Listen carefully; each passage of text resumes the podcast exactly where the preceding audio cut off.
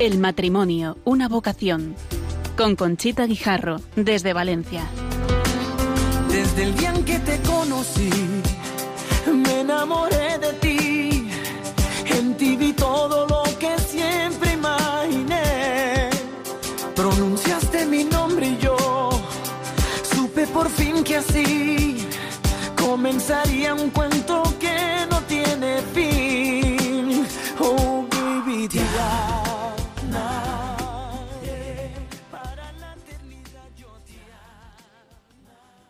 Buenas noches, queridos oyentes de Radio María. Soy Conchita Guijarro. Les damos la bienvenida y les vamos a ofrecer el programa El matrimonio, una vocación, que hemos preparado para ustedes y que lo estamos realizando en directo, al que podrán llamar para hacer preguntas a partir de las nueve y media. Hoy lo titulamos Desde la vocación matrimonial, formarnos para caminar juntos hacia un renovado Pentecostés. ¿Y por qué este título? Les explico. Los próximos días 27 y 28 de noviembre, en el Palacio de Congresos de Valencia, se va a celebrar el Congreso Diocesano de Laicos 2021 con el título Caminamos juntos hacia un renovado Pentecostés. El objetivo de este Congreso Diocesano de Laicos es dar continuidad al Congreso de Laicos de 2020 abriendo un camino que ayude a acompañar y dinamizar el apostolado de los laicos en nuestra diócesis de Valencia. El Congreso de 2020, celebrado en Madrid, fue un punto de partida para incardinar en nuestra diócesis aspectos relevantes y propios que se deben atender, reflexionar y, en definitiva, discernir. Desde aquel marco verdaderamente ambicioso queremos aterrizar en nuestra realidad. Para ello disponemos de todo ese trabajo que el sínodo nos ofrece y que está a punto de ver la luz y por ello, en comunión con nuestros pastores, queremos ayudar a ser luz. Los trabajos se han dividido en cuatro áreas, catequesis, familia, educación y caridad.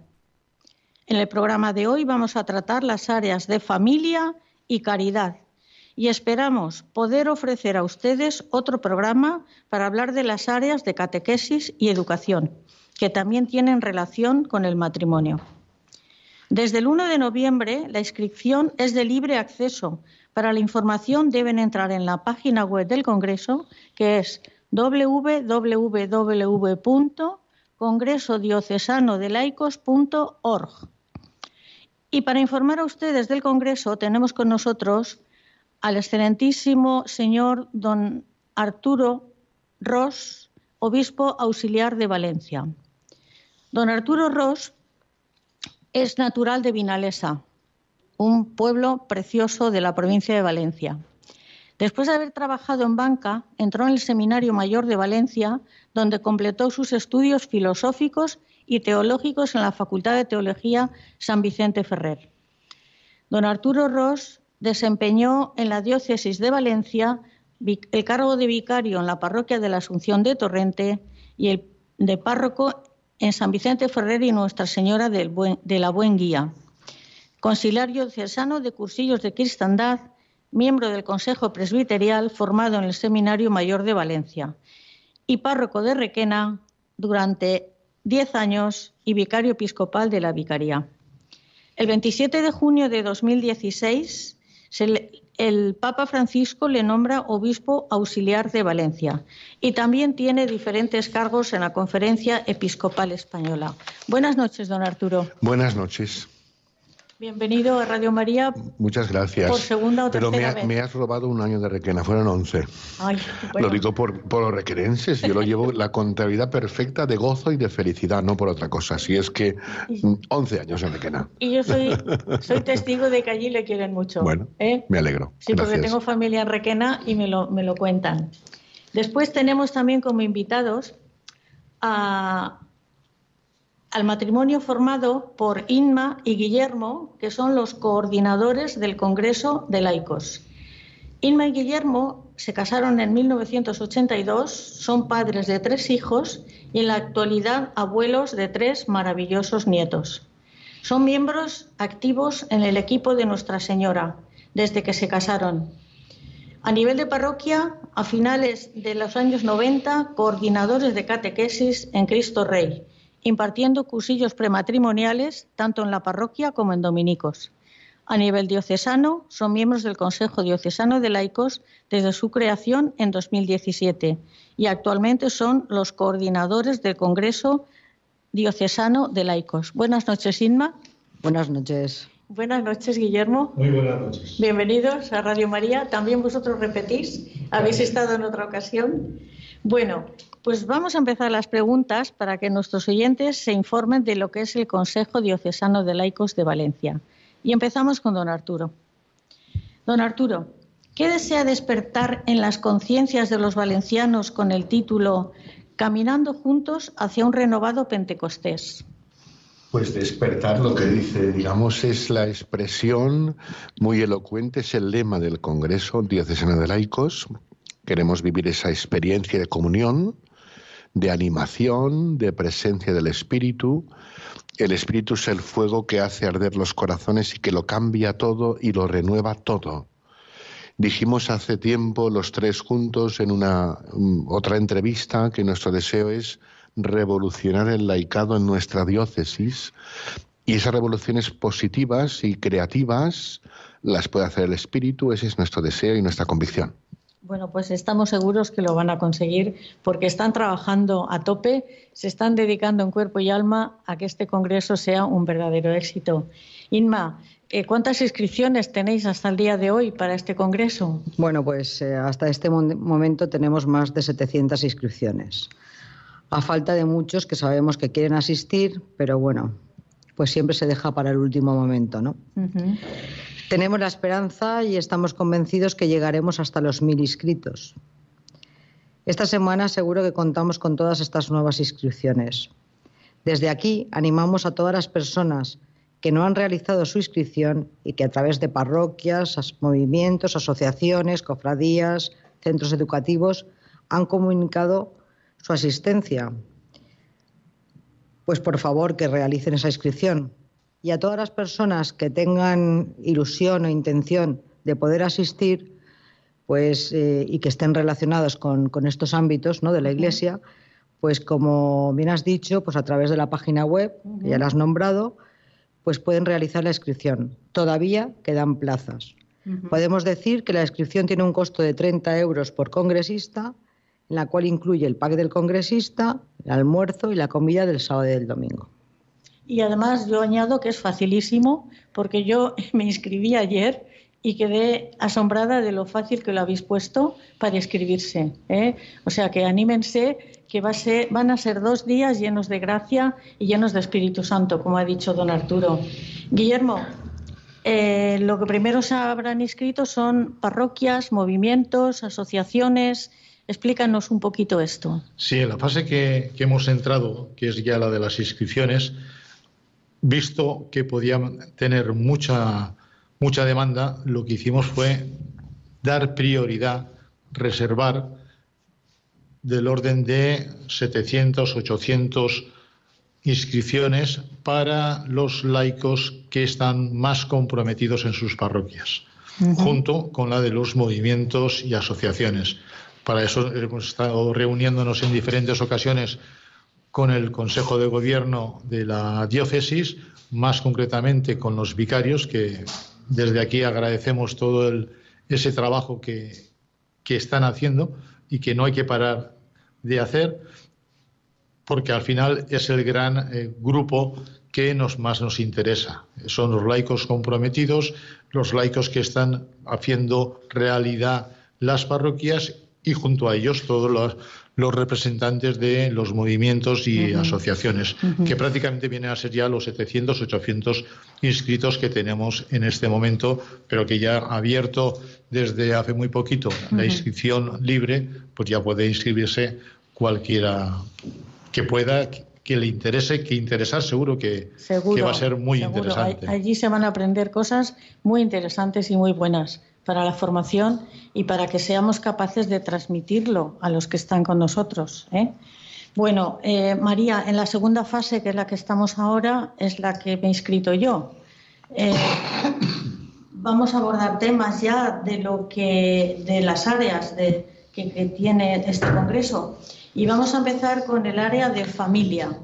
Don Arturo, ¿quiere explicar a nuestros oyentes qué es la espiritualidad matrimonial y familiar? Ay, como me, me haces una pregunta muy difícil porque tendría que decir todo lo que sé y sería insuficiente. Pero la espiritualidad mm, matrimonial familiar es, digamos, la expresión de la vivencia del Evangelio.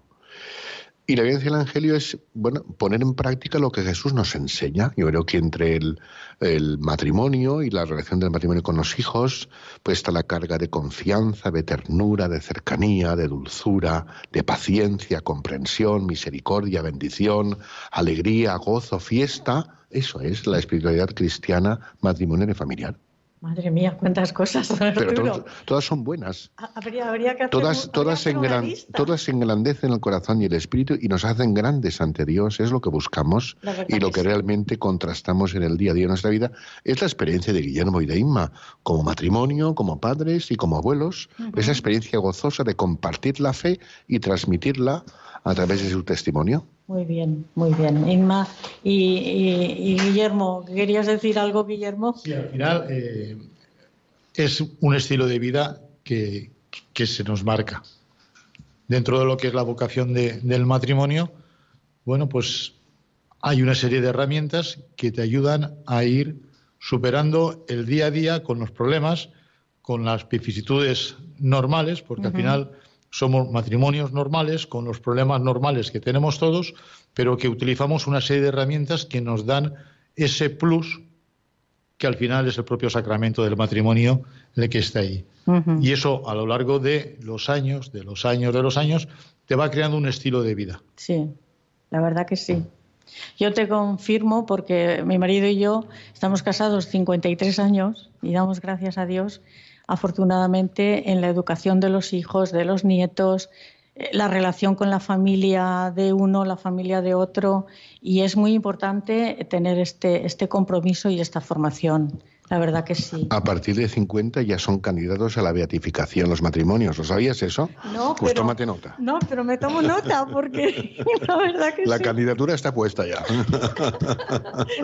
Usted quiere ser el, ¿cómo se Promotor de matrimonios santos, claro. Muchas gracias. de hecho, estamos llamados a la santidad.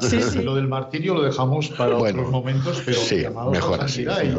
Y, y mi obligación, mi deseo es hacer santa y que Inma te haga santo a ti. Efectivamente. Complicado, bueno, eh, vamos a ver, aquí tengo yo una pregunta para Inma. Eh, la vida familiar como contexto educativo, desde la vocación matrimonial, ¿cómo se puede educar a los hijos para que sepan afrontar las dificultades que se les presentan? Pues es una pregunta muy, muy difícil, bastante más difícil que la que, ha hecho don Arturo. Y además cuando se vive en, primera persona, ¿no? Es verdad que la familia es el primer ámbito educativo, ¿no? Y desde la perspectiva cristiana, la familia se produce el primer anuncio del Evangelio. Pero es verdad que es una tarea ardua y complicada. Siempre intentamos, o por lo menos intentamos, educar desde el amor. Que nuestros hijos vean que nos queremos, que nuestros hijos vean que rezamos, que intentamos ayudar a los demás y que siempre estamos ahí para ellos, que cuando hay dificultades nosotros les acompañamos, aunque tengamos diferentes formas de ver las cosas, porque hoy con la gente más joven pues a veces chocamos los padres y tenemos una forma de ver diferente, pero que al final ellos sepan que siempre estamos ahí, ¿no? Entonces es un referente para ellos. Mm, a veces nuestros hijos han dicho que les hemos puesto el listón demasiado alto, ¿no?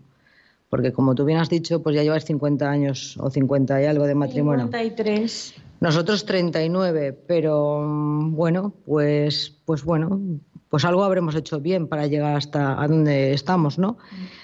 Entonces, eh, lo importante para nosotros es el diálogo y que vean el, respeto. Nosotros, eh, cuando dábamos los cursillos prematrimoniales, siempre hacíamos una dinámica muy cortita en la que les decíamos que bueno que iban a salir de su casa en ese momento qué se llevarían de su casa, no del terreno material, sino qué cosas importantes de sus padres se llevarían, qué valores, qué algo, costumbres, costumbres que, se, que pusieran tres o cuatro cosas, ¿no? Entonces al final escribían en un papel y luego pues iban diciendo públicamente cada uno lo que ellos. Y nos sorprendía porque hablaban del perdón, del respeto, de la reconciliación, del amor, eh, de la amistad incluso con ellos, de hasta de la fe, que a veces nos sorprendía, ¿no? Y entonces, bueno, pues siempre terminábamos diciéndoles, pues todo eso que habéis recibido, guardarlo bien en vuestra maleta para llevarlo a vuestro nuevo hogar, y vuestro nuevo matrimonio, ¿no?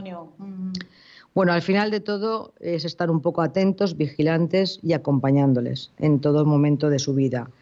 Y con todas las dificultades que tenemos, que no son pocas, pues al final eh, ponerlos en manos de Dios, rezar y confiar mucho. Pues es una explicación, Inma, fantástica la que has dado de la misión de los padres para educar a los hijos, porque ahora lo tenemos mucho peor que, que lo tuvieron nuestros padres, nuestros padres. Entonces, claro, mm, los medios, el móvil, la tablet, los ordenadores, es que tienen una cantidad de, de cosas a su alcance que la mayoría de las veces no son buenas. Pero claro, ¿cómo les convences cuando mis amigos lo hacen, mis amigos lo tienen, mi primo lo tiene? Es difícil, Lima, de verdad. ¿eh? Muy difícil, muy, difícil, muy difícil. Bueno, pues mm, vamos a hacer una, una pequeña, un pequeño corte musical. Cuando son las 9 y 19, casi las 9 y 20 de la noche, vamos a poner una canción para pedirle a la Virgen María que ella nos mire y que ella nos ayude. Es una canción que se titula María, mírame, y ella nos lleve de la mano para estar con el Señor y para llevar adelante la misión que tenemos como un matrimonio católico que somos. Adelante, María, mírame.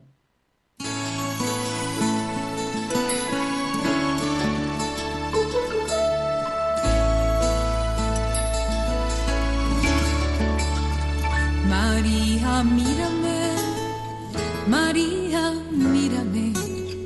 Si tú me miras, Él también me mirará. Madre mía, mírame, de la mano llévame muy cerca de Él, que ahí me quiero quedar. María, cúbreme con tu manto que tengo miedo, no sé rezar,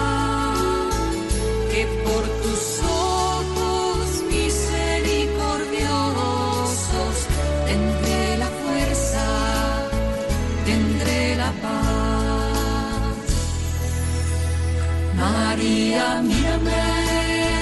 María, mírame, si tú me miras, Él también me mirará. de la mano llévame muy cerca de él, que ahí me quiero quedar. Madre, consuélame de mis penas, es que no quiero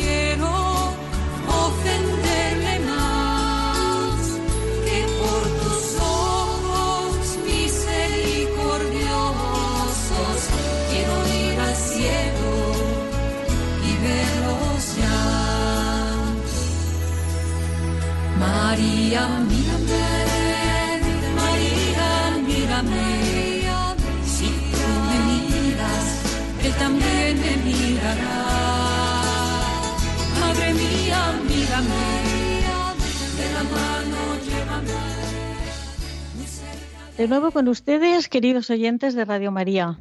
Están escuchando el programa El matrimonio, una vocación, en el que estamos hablando del Congreso Diocesano de Laicos que se va a celebrar en Valencia el 27 y el 28 de noviembre. Están participando Monseñor Don Arturo Res, Ros, perdón, obispo auxiliar de Valencia, y el matrimonio formado por Inma y Guillermo, que son los co coordinadores del Congreso de Laicos de Valencia. Seguimos y ahora nos pasamos a, Guillermo. Eh, ¿Qué misión tenemos los abuelos Aquí decís sabiduría y memoria viva. Eh, ¿Nos puedes explicar esto? Sí, mujer. Es uno de los caminos, talleres que están previstos en el Congreso. Precisamente es uno de los talleres que más expectaciones está creando, porque si siempre los abuelos han tenido una importancia muy grande, los ahora, en estos tiempos, adquieren todavía una mayor relevancia porque se ve, ha producido, bueno, pues la crisis institucional que, con la cual estamos inmersos, Dentro de lo que es la, la familia y, por lo tanto, el papel de los abuelos tiene una importancia aún mayor. Es un taller que, como he dicho, está creando una gran expectación, o sea, es de los que más gente se nos está apuntando, que al final lo único que pretende es desgranar un poquito toda esa gran labor que en este momento los abuelos están realizando y sobre todo porque eh, es el gran respeto hacia el mayor, que en estos momentos, bueno, por la sociedad en la cual estamos inmersos, pues parece que los de la tercera edad sobran. Al contrario, es cuanto más falta están haciendo. Y creo que va a ser un, taller especialmente eh, imponente, la verdad. Hemos celebrado hace unos meses un programa aquí en Radio María que dedicado con motivo de la jornada de los abuelos y mayores que ha instituido el Papa Francisco para todos los años, el domingo más cercano a San Joaquín y Santa Ana en el mes de julio. Con ese motivo hicimos un programa con Rafael Ortín, que lo conoceréis, que dirige la Escuela de Abuelos del Arzobispado de Valencia y la verdad que funciona muy bien, que se puede hacer el curso de abuelos en, la zona, en, el, en el local del Arzobispado, en la calle eh, Avellanas. Avellanas, Avellanas, o él incluso dijo que la, la, parroquia o el pueblo que quisiera que fueran a dar el curso, iban a dar el curso a los abuelos, porque está teniendo mucho éxito. Pues nada, los abuelos tenemos que creérnoslo, que somos importantes, y tenemos también que hacernos respetar, porque no, no tenemos que ser esclavos de nuestros hijos. ¿eh? Entonces, eh, ahora le pregunto a usted, don Arturo, ¿qué misión tenemos los abuelos en la educación de los nietos? Pues dar mucha guerra. Tomamos el título de lo que le has preguntado antes a Guillermo, de ese camino taller, es una expresión que aparece en Amoris Leticie del Papa Francisco, de ahí hemos tomado el ejemplo y la descripción de lo que, el camino que queremos hacer. La enseñanza de los abuelos es la experiencia de la vida y están curtidos en mil batallas, en mil sufrimientos y en mil situaciones que hacen eh, su testimonio de vida una lección permanente para los hijos y para los nietos. Y al mismo tiempo, mm, en muchísimos casos en nuestras vidas, los abuelos actualmente son los auténticos transmisores de la fe a los nietos, porque hay generaciones de padre que por circunstancias diversas pues no han tenido esa experiencia y son ellos los que las transmiten. Por tanto, no hablamos de papel, porque esta sociedad nuestra clasifica en exceso y a mí no me gusta, sino la realidad propia de, de los más mayores o de los menos jóvenes que tienen esa tarea testimonial necesaria y urgente en nuestros días, en este caso la de los jóvenes. Sí, porque ellos pueden transmitirle la experiencia de cuando eran niños, cómo les educaban y cómo les transmitían a, a la vez a ellos la fe porque mm, lo que usted ha dicho, hay una generación que no de padres que no transmite la fe porque no la han vivido o porque no la han recibido. Además, permíteme esta aportación por experiencia no mía, sino aprendida. Muchos de nuestros abuelos, incluso vosotros que lo sois, aunque sois abuelos jóvenes, tenéis una visión del mundo, de la sociedad, con una perspectiva de futuro mucho más abierta que mucha gente mucho más joven. Tal vez esta sociedad en algunas cosas nos radicaliza, nos cierra, nos hace un poquito egoístas y vosotros, por vuestra experiencia, incluso los abuelos como estoy en nosotros, en esa visión de la vida mucho más abierta, mucho más respetuosa, mucho más acogedora, mucho más evangélica. La verdad que sí. Bueno, pues está muy bien. Mm, Guillermo, ¿qué te parece si, como dices, o le vais a decir en este taller que se tienen que transmitir las vivencias que han tenido los mayores. La verdad es que aquí cada uno tiene que imaginación al poder. Como dice cada maestrico, su librico. Exacto. ¿eh? Y, en cada casa, pues cada uno tiene que buscar sus herramientas. Pero es una realidad muy grande de que el eslabón del medio, los padres, en este momento está ese vacío. Con lo cual, la responsabilidad de los abuelos está siendo quizás aún mayor que en otros tiempos. Y al final es estar, transmitir, solamente puedes transmitir aquello que vives. Entonces, si te vas con los o los nietos, si vienen contigo a, la misa del domingo, bueno, pues la primera vez se portarán muy mal, la segunda un poquito mejor, a la tercera y a la cuarta están más que acostumbrados a estar ya en la Eucaristía. Y luego llegas a casa y juegas con ellos a hacer misa. Y vas viendo cómo lo van realizando todo, van, van, van percibiendo, van sintiendo te van contando, eh, hacer la oración antes de, comer o de cenar. La acción de gracias al terminar. Efectivamente, con todo eso al final es estar eh, transmitiendo, ponerse mucho a la altura de ellos, porque ellos ya se ponen a tu altura, que ya manejan en la tablet y todo mucho mejor que tú. Entonces, tenemos que intentar, bueno, pues lo que ellos nos enseñan a los abuelos, nosotros también enseñarles de otra manera y, y con otros principios, otros valores que lamentablemente en muchos casos ese eslabón del medio, el de los padres, se ha perdido. Y al colegio no le podemos endosar absolutamente todo. El colegio colaborará, pero la vivencia, la transmisión es en casa, en, la familia. Mm. Y los abuelos tenemos, somos familia. Por supuesto, y creamos hogar. ¿eh? Efectivamente. bueno, mm, yo creo que podemos abrir ya la línea telefónica para si algún oyente quiere llamarnos, hacer preguntas a, don Arturo o a este matrimonio, pueden hacerlo llamando al teléfono 91 005 9419. Repito, 91 005 9419. O si lo desean, también pueden escribir un correo a mi, a mi correo de Radio María, que es el matrimonio, una vocación, dos en número, arroba radiomaria.es. El matrimonio, una vocación, dos en número, arroba radiomaria.es. Pues llegados a este punto nos vamos a pasar a la otra área del Congreso, que es el área de la caridad. Don Arturo. ¿Cómo se puede aplicar desde el matrimonio los principios de la doctrina social de la Iglesia? Fácilmente viviendo lo que es el, sacramento del matrimonio, la entrega, la generosidad, la donación, la protección, el respeto, se convierten luego para el matrimonio en testimonio de vida. Pues mostrar con la vida y con las obras los sentimientos compartidos en el matrimonio, el respeto, la generosidad, la donación, la inquietud, la preocupación por los más necesitados? ¿Queréis vosotros aportar algo a esta pregunta?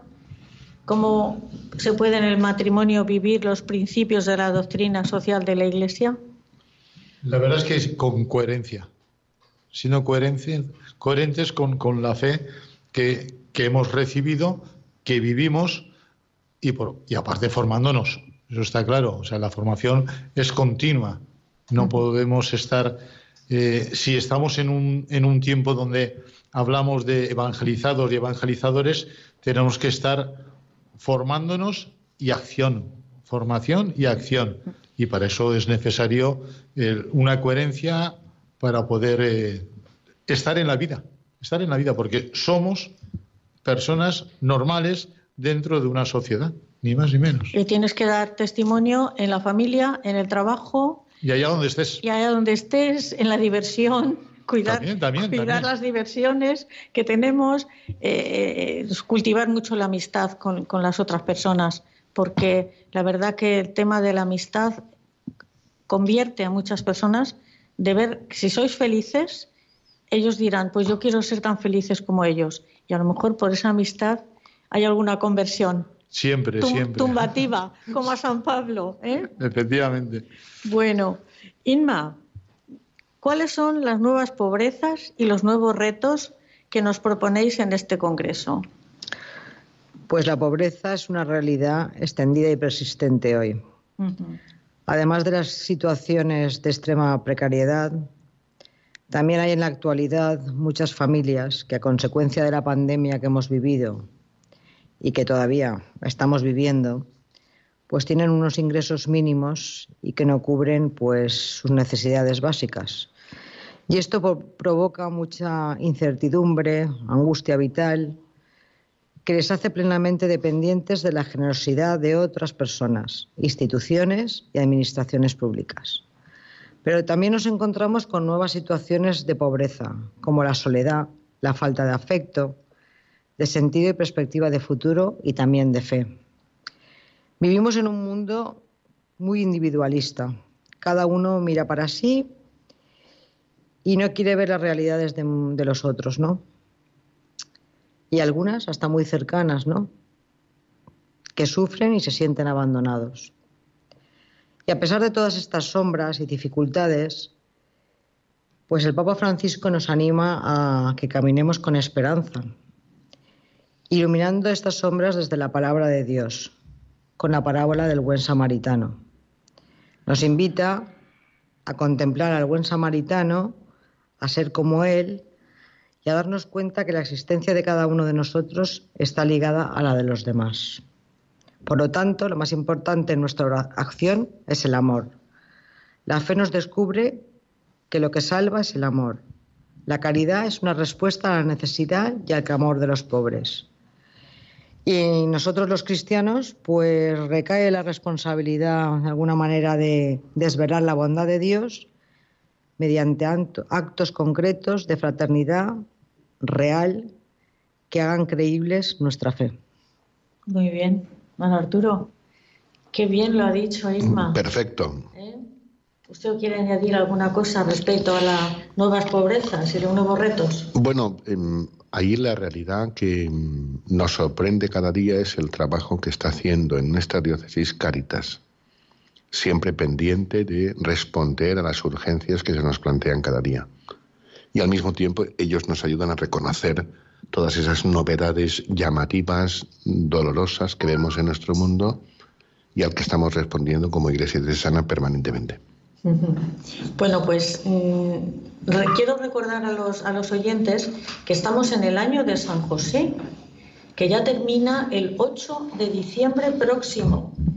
Y antes de que termine, en este programa del matrimonio una vocación, queremos darle un pequeño homenaje a San José, grandísimo esposo de la Virgen y padre de Jesús, poniendo el himno a San José que vamos a escuchar con atención pensando en esta sagrada familia que tantos buenos ejemplos nos ha dado.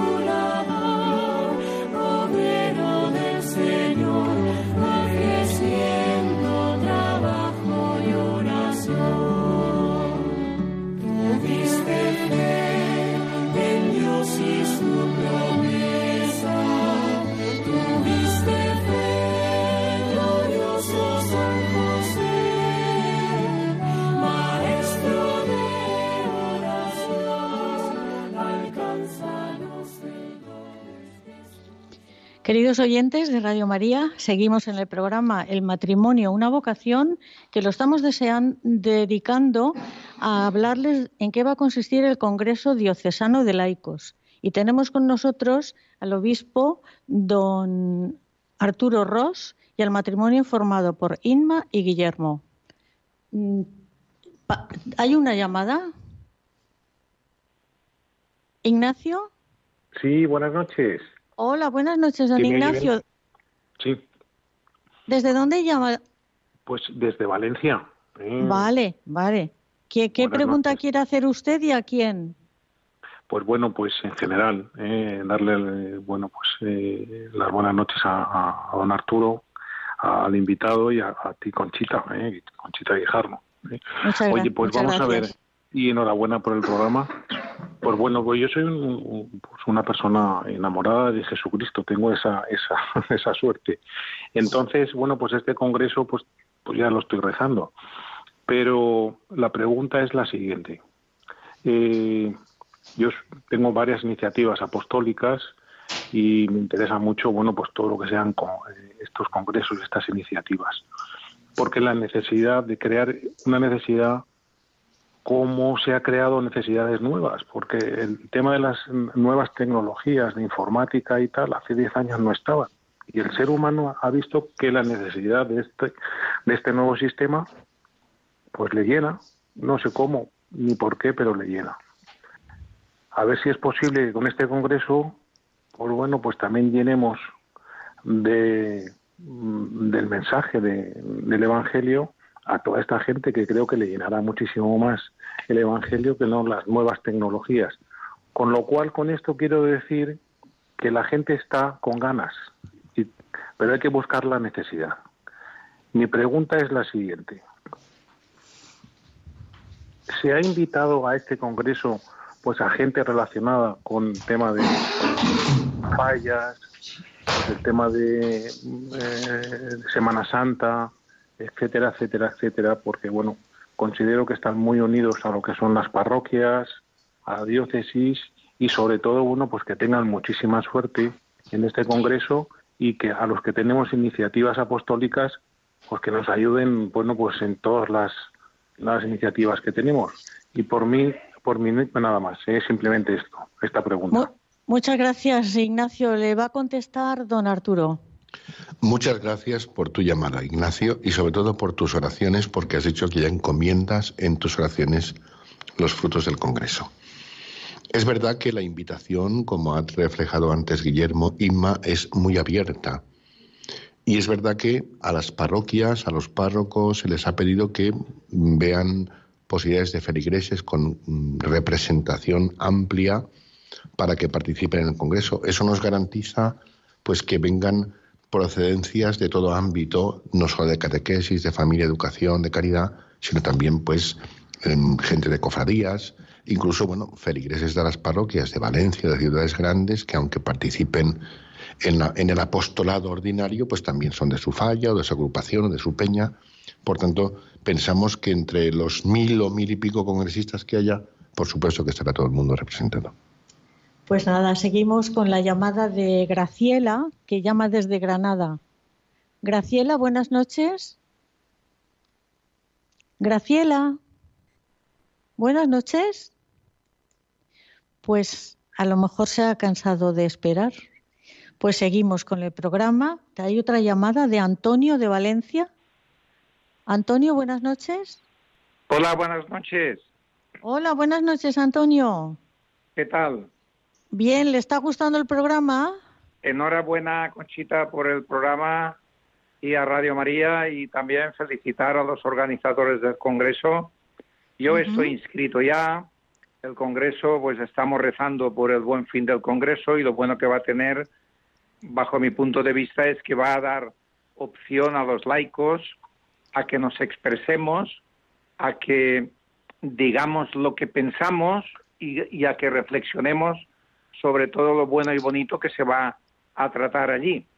Pero como es natural, estoy entre mis entornos recomendando a amigos y conocidos de parroquia, movimientos, de que se inscriban al Congreso y me gustaría saber, preguntarle a, los organizadores, a quienes felicito también por el gran trabajo que están haciendo, me gustaría que dijeran, eh, por favor, si ya se sabe, eh, el día que van a cerrar las inscripciones para que mm, podamos dar un poco de, entre comillas, prisa a esta gente que estamos invitando a que, a que se inscriban rápidamente.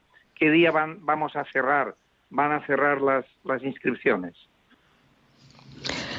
Pues buenas noches, Antonio. Eh, muy agradecida por, eh, por, tus oraciones para que el Congreso dé sus frutos y supongo que ya te habrás inscrito, por supuesto, y has animado a, muchos movimientos y asociaciones a que lo hagan. Las inscripciones se cerrarán el día 20, pues simplemente porque hay que cerrar todo el tema, hay que hacer todas las acreditaciones y nos queda una semana de trabajo. Entonces el día 20 quedarán cerradas todas las inscripciones. Así es que espero haberte respondido bien. Un beso muy fuerte, Antonio. Don Antonio. Don Antonio. Dime, dime. Nada, muchas gracias por su llamada y vamos a seguir rezando todos para que el Congreso esté por allí revoloteando el Espíritu Santo. De buenos frutos, está claro. ¿Eh? Eh, y de buenos frutos. Buenas noches. felicidades y enhorabuena. Buenas noches, buenas noches. Gracias. Pues nada, don Arturo, tengo aquí una pregunta para usted que seguro que le va a gustar. Háblenos de la fraternidad y las amistades sociales que nos ha escrito el Papa en la Fratelli Tutti, cómo vivirla en el matrimonio. Bueno, la fraternidad y la amistad social es el contenido total de Fratelli Tutti. No voy a hacer un resumen porque no sabría, ¿no? Pero es la experiencia que están diciendo ellos. El Papa, cuando habla o cuando escribe, siempre pone la mirada del corazón en la entraña de la vida y lo convierte en experiencia y en en magisterio, en enseñanza. Por tanto, esa realidad de amistad social, de fraternidad en el matrimonio es la expresión del sentimiento común del hombre y la mujer que comparten su vida y que ese amor vivo, fresco, siempre alegre, siempre creciente, siempre admirable, se convierte en testimonio para los demás. Pues muy bien, don Arturo.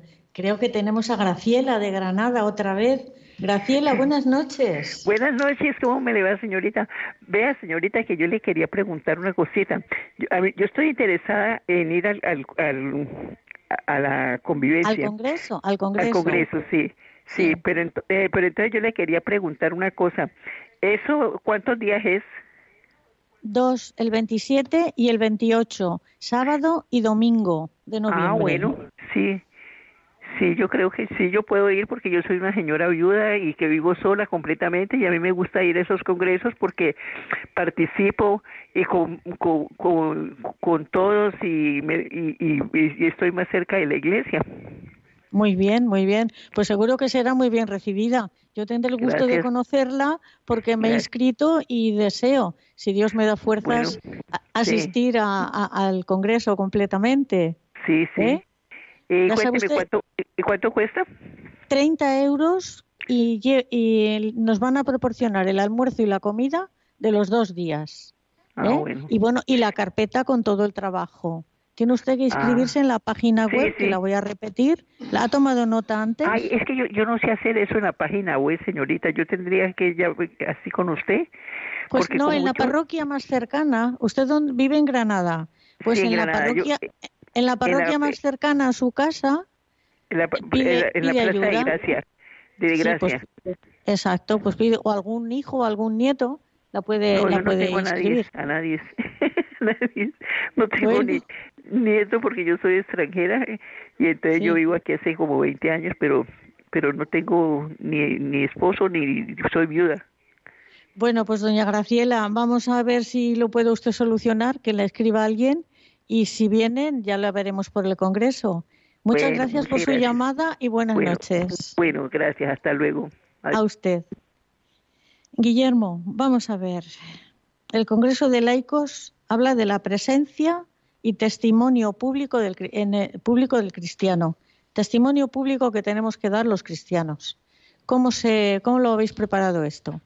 Bueno, precisamente este es uno de los caminos también más solicitados, más, más, importantes, o más difíciles. No, de los más, de los más complicados y quizás de los más necesarios también. De hecho, ahí hemos tenido que tirar mano de José Manuel Amiguet, que pertenece al, al Cardenal Herrera, al CEU, y es un gran especialista, pero sobre todo un gran comunicador. Y eso eh, es una de las cosas que más nos interesaban a la hora de elegir tanto a los ponentes como a todos los conductores de los caminos. Comunicar, comunicar, saber comunicar. Y aquí, desde luego, este es un profesional de la comunicación porque, vamos, es profesor y vicerrector de Desarrollo Estratégico y Comunicación del CEU. Y a Adrede le hemos dado este, este camino para que eh, ponga toda la carne en el asador. El tema de, de la presencia y testimonio público del cristiano quizás es una de las grandes carencias que en este momento tenemos los laicos. Si estamos hablando de corresponsabilidad, de sinodalidad, de presencia de testimonio, pero parece como si el tema este de la presencia pública no nos termina de no, no nos terminamos de fiar. Quizás en ese sentido, perdona, el, tema de, no sé, de la, de la política está en un momento de crisis. estamos viviendo en una sociedad con una gran crisis de valores, de principios. Y quizás es cuando más falta haría esa presencia de, del cristiano. Y también, Guillermo, con un fuerte ataque a la libertad religiosa. Todo, es que se junta todo. O sea, eh, eh, hay una crisis institucional, la tenemos, una crisis en, la, en la familia, ¿no? Entonces, al final, no sé, evangelizar e, es, un acto de transmisión de, de, una experiencia y de un mensaje. Y afortunadamente la misión de, de la Iglesia está sostenida por la acción del Espíritu Santo y no depende muchas veces de nuestra coherencia de vida. Yo creo que es un motivo de esperanza al mismo tiempo el testimonio de muchos laicos, partícipes activos en la, de la misión de la Iglesia, asumiendo funciones y responsabilidades en la parroquia, en la escuela, como profesionales de muchos ámbitos de la vida social, pero resulta todavía poco, poco inmersos en, en esta sociedad donde nos obliga a desarrollar nuestro compromiso ciudadano, profesional y político. Y político, efectivamente. Bueno, pues eh, está acabando el programa, se nos está acabando el tiempo. Ahora tenemos un, si quieren decir alguno, algo, y se despiden ya del programa. Y yo les doy las gracias. a don Arturo, adelante. Bueno, primero gracias por invitarnos a este programa, gracias por permitirnos expresarnos con sinceridad y transparencia en nuestras vidas cristianas y también en nuestros quehaceres sobre todo animar a los que nos escuchan y puedan a que vivan esta experiencia del Congreso, bien por la oración personal si son de muy lejos, bien con la presencia activa si están aquí en Valencia. Es verdad que mm, hay un equipo magnífico, permitidme que diga así, extraordinariamente coordinado por Guillermo y por Inma, por Inma y con Guillermo. Hemos trabajado juntos durante estos meses, nos queda mucho por hacer, mucho recorrido la experiencia del Congreso tenemos una gran expectativa por lo bien que el bien que puede hacer a nuestra vida diocesana, presente y futuro, porque ya estamos pensando en cosas que haremos después del Congreso.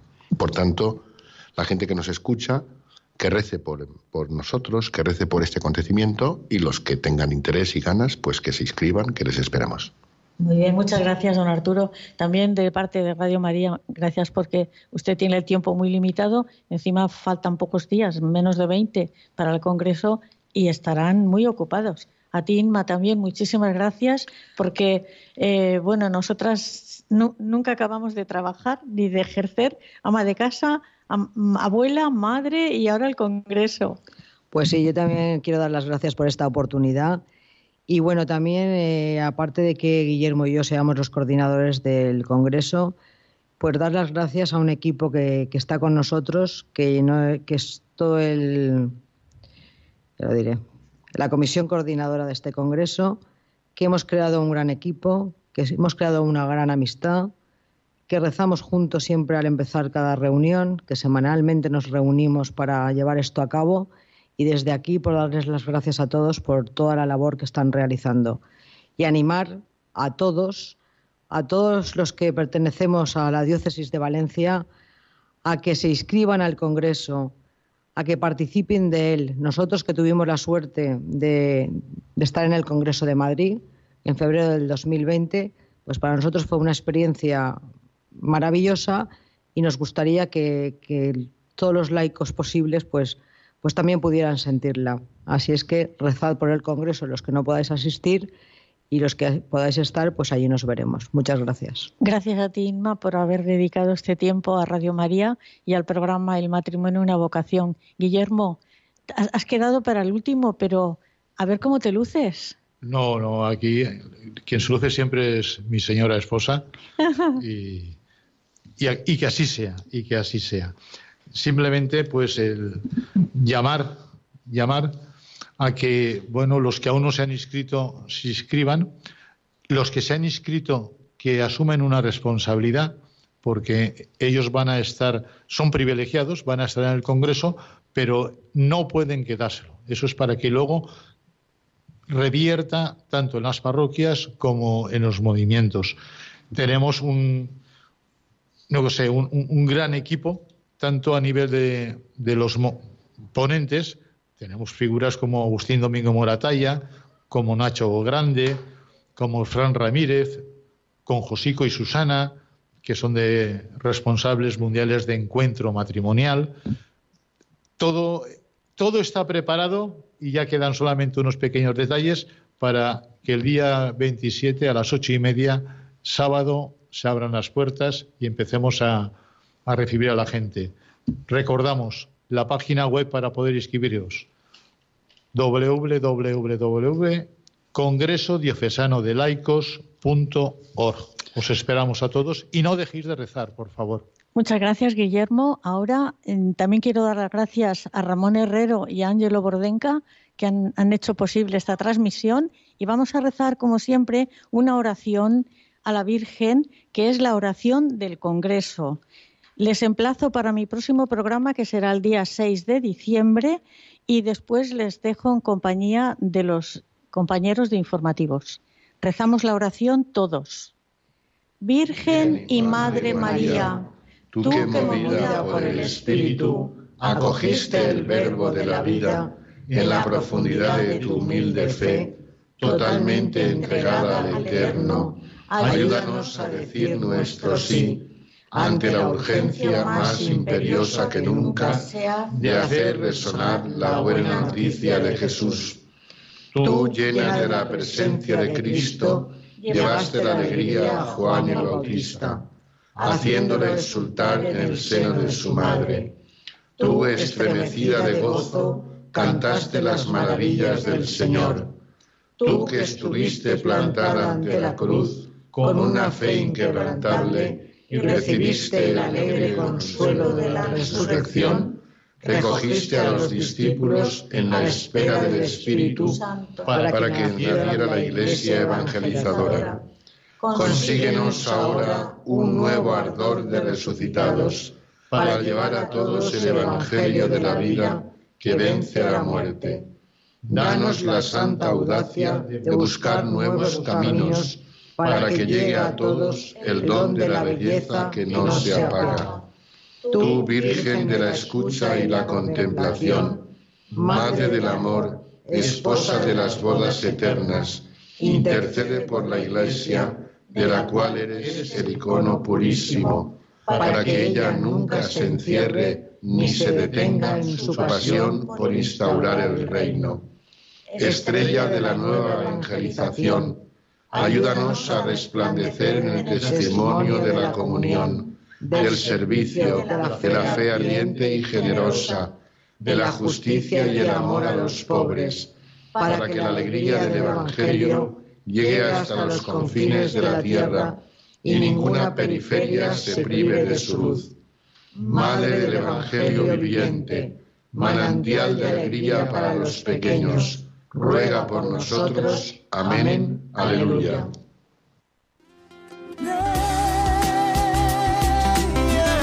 El matrimonio, una vocación.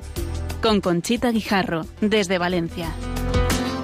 Desde el día en que te conocí, me enamoré de ti. En ti vi todo lo que siempre imaginé. Pronunciaste mi nombre y yo supe por fin que así comenzaría un cuento que no tiene fin. Oh, baby, te amaré. Para la eternidad yo te amaré. Será pura lealtad, yo te amaré. Y nunca negaré que te amaré.